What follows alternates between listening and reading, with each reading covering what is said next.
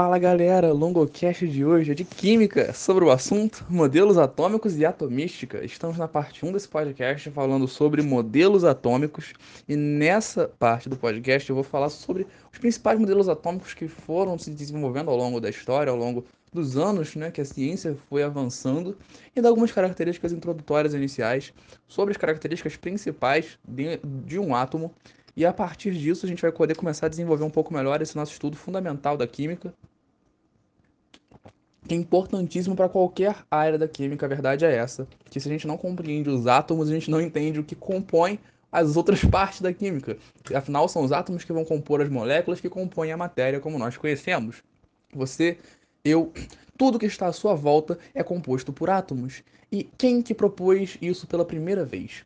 Aproximadamente em 400 a.C., dois caras lá na Grécia começaram com uma ideia um pouco louca de que seria talvez a coisa fundamental, a essência e a base de todas as coisas, uma pequena partícula, algo pequeno e até então indivisível, porém que seria a base de todas as coisas.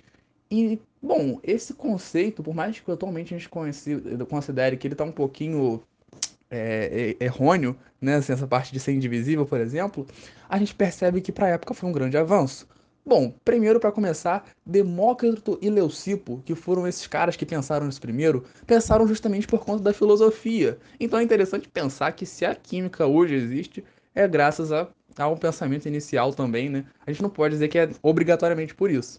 Mas os primeiros que pensaram na ideia de um átomo foram esses filósofos que propuseram que toda a matéria, ou seja, a arqué, lembra do podcast de filosofia? A arqué, ou seja, a substância fundamental, aquilo que constitui todas as coisas, seria uma partícula que esses filósofos discutiam como sendo o chamado átomo. O que, que é átomo? Em grego significa indivisível. Então é irônico a gente pensar que quando a gente fala de estudo do átomo, nós falamos, pensando, pensando em grego aqui, é que a gente está pensando no estudo do indivisível. E agora você pode fazer aquela piadinha boba que, para você, quando fala em química, estão falando em grego. Ah, enfim.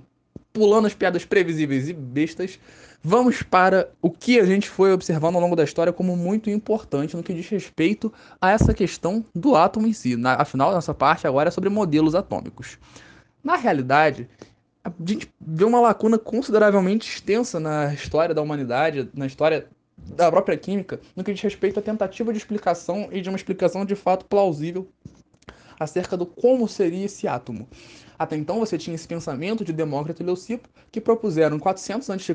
que o átomo seria uma pequena partícula indivisível, ou seja, uma pequena partícula que constitui todas as coisas. E só em 1808 que, a partir, é claro, de alguns dados experimentais, que o cientista John Dalton produziu uma nova teoria a partir de, desses átomos, né? Bom, é bom lembrar que assim a química, na realidade, ela muitas das vezes, por mais que estude o micro, ela parte do macro. Afinal, o que nós podemos observar? Bom, nós podemos observar os compostos, as moléculas, às vezes as moléculas nem, nem tanto assim, às vezes mais com certos tipos de microscópio. Mas principalmente nessa época, o principal que se podia observar eram os dados experimentais, ou seja, eu faço um experimento, eu faço um determinado, uma, controlo uma determinada reação, eu provoco uma espécie de, de, de circunstância, de contexto, no qual eu observo resultados. E as hipóteses, né, a base da teoria científica, está na busca de hipóteses justificativas para encontrar esse resultado. Eu acho que uma das coisas mais interessantes da ciência é que você não tenta justificar um raciocínio, e você tenta, a partir de um fato, compreendê-lo e compreender a realidade por trás dele. E é por isso que a ciência não, na ciência não cabe achismo. Mais uma dicasinha aí que é importante para nossa vida, não só para química. Mas, na realidade, John Dalton vai propor algumas coisas assim muito características em relação aos, à sua ideia de átomo. Segundo Dalton, o átomo seria algo indivisível e indestrutível. Para Dalton, os átomos da mesma substância eram todos idênticos, e os átomos seriam diferentes conforme as substâncias. Para Dalton, na realidade, a gente vai observar que há uma análise histórica que às vezes vai dizer que, segundo Dalton, o átomo seria uma bola de bilhar. Como assim bola de bilhar? Sabe aquela bola de sinuca? Aquela dura, que é uma coisa só, que você não consegue quebrar e que já tá caro na minha cabeça? Sim, é uma curiosidade engraçada. Ficou muito inchado. Você não tem noção. Eu passei assim um sufoco enorme que quase eu fiquei cego. Mas voltando pro átomo de Dalton aqui, foi uma parada muito louca que Dalton pensou que se o átomo é de fato algo indivisível, ele é algo né, que tem que ser muito firme, tem que ser algo único, coeso, indivisível, que vai formar todas as coisas. E para a época isso foi bem revolucionário, isso foi de fato uma proposta muito interessante. Por isso que vai ser conhecido como o modelo da bola de bilhar, o modelo atômico de Dalton. Na realidade, quando nós falamos de modelos atômicos, nós estamos falando de formas, ou seja, de representações para como o átomo é, ou seja, qual seria de fato a estrutura, qual é a aparência, entre aspas, do átomo. Então você vai perceber o quê? Você vai perceber que historicamente esse modelo foi começando a ficar ultrapassado conforme os estudos iam se, se avançando, né, propriamente dito. Então você vai observar o que? Você vai perceber que com o passar do tempo, cada vez mais se aprofundavam esses estudos. E na busca de um modelo que de fato fosse plausível, você vai perceber que três modelos atômicos vão ganhar uma notoriedade muito grande no meio acadêmico. Na realidade, um quarto né, posterior a esses, que é o atualmente mais aceito pela comunidade científica, mas que improvavelmente cairá no vestibular. Eu vou comentar ao final do podcast por um critério de achar que é importante que nós conheçamos. Afinal, é o que de fato se considera atualmente como mais plausível e aceitável. Ponto para Schrödinger. Schrödinger. Eu tenho um problema com esse nome, é, é um nome difícil. Bom, um cara que vai ser bem importante né, nesse processo aí é o chamado Thomson. Quem é Thomson? Bom, Thomson foi um dos grandes cientistas, um grande químico, né, que posteriormente essa ideia proposta né, por é, Dalton em 1808, em 1898 o John, John Thomson né, foi assim, percebendo vários problemas e ele vai perceber que na realidade seria impossível que de fato é o modelo atômico que o átomo fosse daquela conformação que é, Dalton propôs, porque ele vai perceber que há alguma coisa, uma partícula que está em volta disso, uma partícula negativa, e, no caso, você vai ter essa partícula chamada de elétron. O elétron vai ser essa partícula de carga elétrica negativa que vai estar o quê? Se fazendo um processo de, atualmente considera-se de movimentação semelhante a uma circunferência, uma elipse, melhor dizendo, ao redor desse átomo. De maneira não tão ordenada assim, de fato. Mas a realidade é que ele não considerava que essa movimentação se dava dessa maneira. Para o Thomson, isso estava tudo meio que confuso nesse processo. Você vai ter um átomo que é neutro, porque você vai ter tanto cargas positivas quanto cargas negativas. Ele foi sugerindo que essas cargas negativas seriam o elétron, mas que eles estariam distribuídos né, por esse átomo, por esse núcleo, entre aspas. Até então não se tinha essa visão tão clara, até porque era impossível de se observar de fato. A primeira foto de um átomo de hidrogênio é muito recente. Se não me engano, é de 2019, ou do final do ano, ou do início de 2020. Para se ter uma noção de quão recente é a primeira foto de fato de um átomo de hidrogênio, o que é de fato algo muito, muito expressivo para a ciência.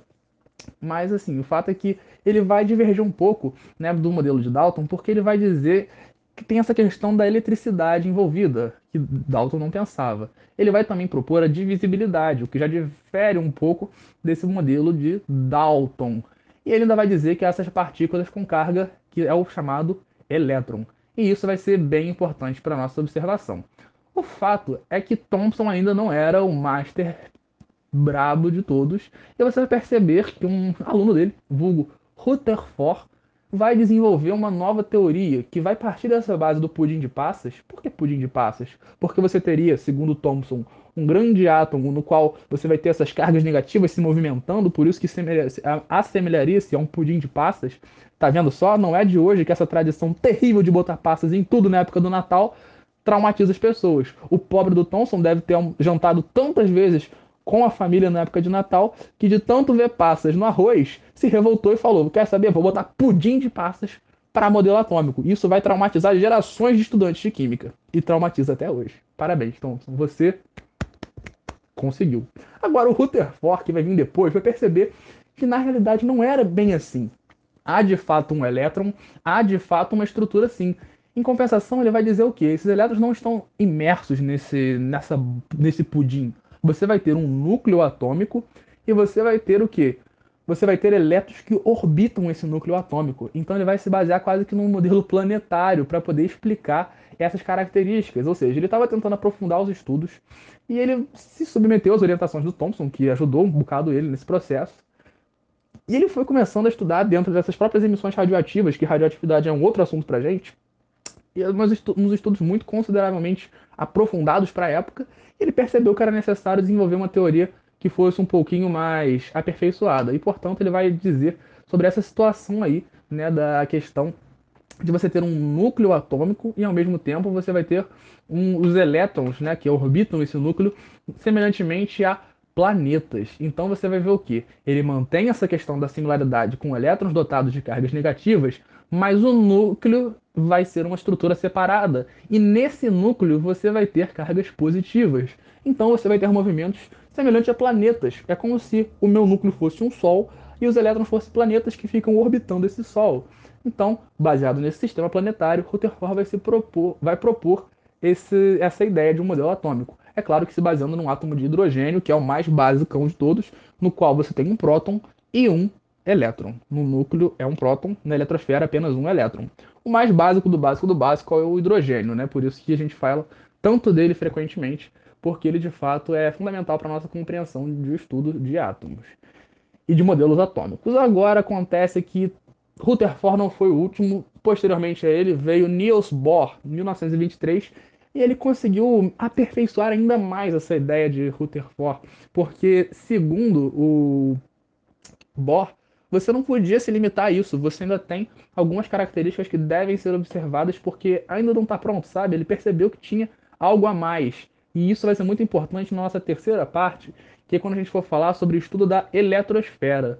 No primeiro momento, eu vou falar disso só na terceira parte. Esse estudo da eletrosfera vai ser bem importante, eu vou retomar agora que eu falo sobre Bohr, mais importante a gente ter noção que nesse momento ele vai desenvolver um modelo atômico bem mais complexo, que vai propor níveis de energia, órbitas estacionárias, uma quantização da energia e um modelo nuclear. Como assim? Você, ele, você vai perceber que ele vai propor um negócio consideravelmente mais complexo, mais completo. Ele vai dizer que há camadas ao redor do núcleo. E você, segundo ele, vai ter sete camadas eletrônicas, que são designadas por letras maiúsculas: K, L, M, N, O, P e Q. Uau, eu vou falar disso com mais calma depois. E dentro dessas camadas você tem subníveis energéticos, você tem é, é, alguns subníveis energéticos que vão ser representados pelas letras minúsculas: S, P, D e F. Uau! Isso pode parecer uma grande loucura, mas a realidade é que é o avanço das coisas que foram avançando de maneira progressiva.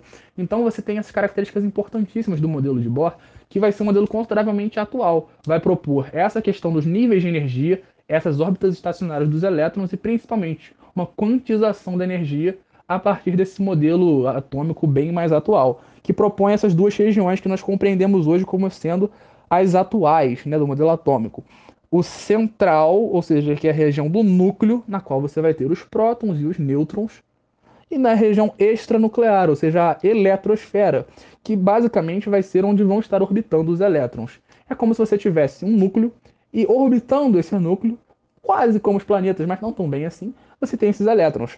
A verdade é que agora que eu falei que vem o pulo do gato, isso tem um belo duplo sentido. O famoso Schrödinger vai entrar na parada aí agora. Se você entendeu a piada do pulo do gato, você tá de parabéns. Para quem não lembra, o Schrödinger propôs aquela, aquele paradoxo do gato, né, assim, que o gato estaria vivo e morto num estado de sobreposição quântica ao mesmo tempo, mas relaxa que isso não é assunto pra gente agora. Isso não vai cair no vestibular, infelizmente, porque eu acho fenomenal. Se a gente parar para pensar, não é tão esquisito assim quanto parece à primeira vista.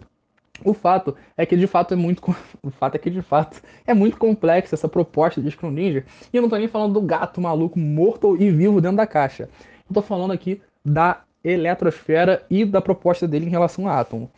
Para o Schrödinger, você não vai ter um átomo bonitinho. Você provavelmente já viu aquela figura, representação gráfica bonitinha de um átomo que é representado como um núcleo e aquelas órbitas elípticas, ou seja, aquele monte de tracinho, tipo no Jimmy Neutron, aquele desenho da minha infância que você deve ter visto em algum momento da sua vida também.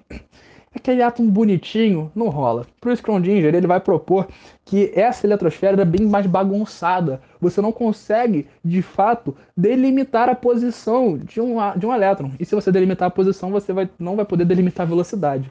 Isso aí vai ser até uma coisa que Heisenberg vai posteriormente pesquisar um pouco mais sobre. Heisenberg, enfim. O fato é que depois vai se descobrir essa situação, né, de que ou você vai conseguir determinar a posição ou você determina a velocidade. Impossível você determinar os dois em relação ao elétron. Ou você descobre onde ele está na eletrosfera ou qual a velocidade dele. Então você vai perceber que cada vez mais os estudos sobre o átomo vão ficando mais complexos e, na minha opinião, vão ficando mais bonitos. A verdade é que você tem esse estudo avançando mais a cada época. Você tem grandes cientistas, grandes pesquisadores que estão permitindo isso, que isso avance de maneira fantástica, fenomenal. E no século passado você vai observar grandes nomes, como é o caso de Max Planck, que vai ser um dos pais da física quântica. Logo, física quântica, mas isso existe? Claro que existe. A gente, hoje o que a gente conhece, muito do que a gente pensa em, termos de medicina, ressonância magnética nuclear, baseia-se em teorias, entre aspas, teorias, né? proposições da mecânica quântica, da física quântica, da química, né, que a gente pode às vezes pensar um pouco, mas no que? Nessa dinâmica de partículas, essa física de partículas que estão por trás desse estudo do átomo. Então, dei uma, entre aspas, viajada aqui ao final com você, para você perceber que não se limita a esse modelo atômico de Bohr. O modelo atômico de Bohr, esse átomo proposto por Bohr, é de fato algo importantíssimo para a nossa história enquanto ciência, enquanto humanidade. Mas a verdade é que você vai ter um modelo cada vez mais complexo e atual sendo desenvolvido. E isso, de fato, na minha opinião, pelo menos pelo que eu percebo, isso ainda não acabou. Isso está um bocadinho longe de acabar. A gente ainda tem muito que descobrir e eu acho que isso é belíssimo. Atualmente você vai ter muitas partículas é, subatômicas descobertas. Né? Você tem bósons, você tem quarks, você tem férmions, você tem uma série de partículas. Você tem os famosos fótons que a gente conhece tão, tão bem. Mas isso não entra mais na questão do domínio, muitas vezes, do ensino médio e outras vezes dos modelos atômicos. Então, fóton até cai, mas na FUVEST, no Enem, você não vai observar questões sobre isso. Então, no próximo parte, você vai ver estudo do átomo. E na parte 3, o estudo da eletrosfera, me aprofundando um pouquinho, te ajudando a compreender um pouco melhor como que vai funcionar esse átomo tão complexo e tão bonito que a gente conhece hoje. Espero você. Muito obrigado e até a próxima. Valeu!